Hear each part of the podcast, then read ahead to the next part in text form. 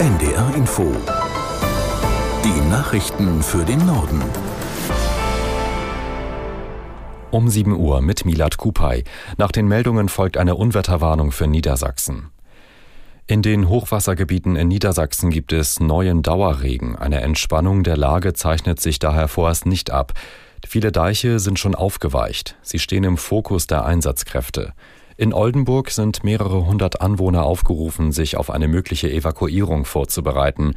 Dort drohen Deiche zu brechen. Als zusätzlichen Schutz haben die Einsatzkräfte schon einen mobilen Deich errichtet. Laut Landesbetrieb für Wasserwirtschaft könnte sich durch den Dauerregen die Lage insbesondere an Hunte, Hase und Ems verschärfen. Vor dem Hintergrund der weiter angespannten Lage in den Hochwassergebieten fordert das Deutsche Rote Kreuz eine bessere Ausstattung im Katastrophenschutz. DRK-Präsidentin Hasselfeld sprach im Interview mit der Rheinischen Post von eklatanten Defiziten bei der Ausrüstung der Einsatzkräfte. Aus Berlin Lothar Lenz. Gerda Hasselfeld kritisierte eine mangelnde Unterstützung des Zivilschutzes durch die Politik. Nach der Hochwasserkatastrophe im Ahrtal im Sommer 2021 sei das Bewusstsein der politisch Verantwortlichen für den Bevölkerungsschutz gestiegen. Davon sei jetzt aber nicht mehr viel übrig, sagte Hasselfeld. Insbesondere fehle es den Einsatzkräften an Material.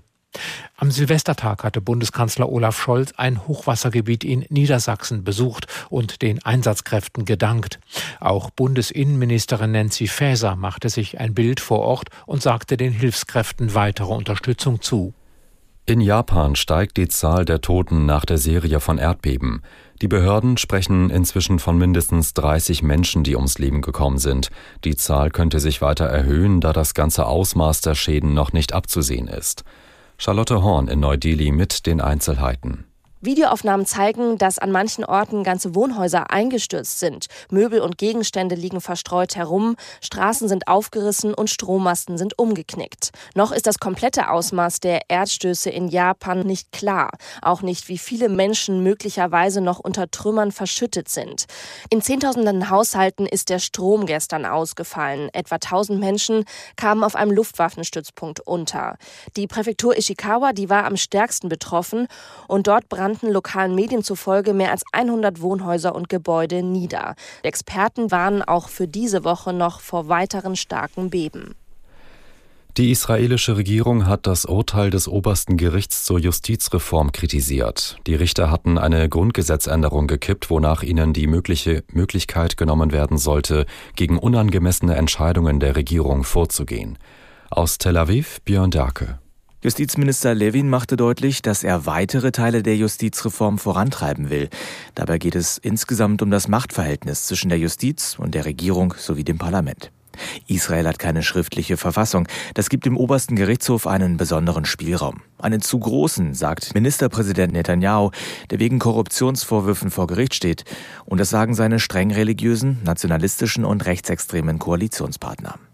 Nach dem Urteil kann der oberste Gerichtshof Entscheidungen und Mitglieder der Regierung weiter als unangemessen einstufen. Die Demokratiebewegung bejubelte das Urteil als historisch. Das Gericht habe seinen Auftrag erfüllt, die Bürger Israels zu schützen. In Deutschland werden immer mehr Solaranlagen installiert. Nach Angaben des Bundesverbands Solarwirtschaft waren es im vergangenen Jahr mehr als eine Million. Die Hälfte der Anlagen entfällt demnach auf private Haushalte, wo vor allem sogenannte Balkonkraftwerke beliebt sind. Sie liefern Strom über die üblichen Steckdosen ins Hausnetz. Auch für das neue Jahr rechnet der Branchenverband mit einer hohen Nachfrage, vor allem weil die Strompreise steigen und der Staat im Bereich Solar mehr fördern will. Das waren die Nachrichten.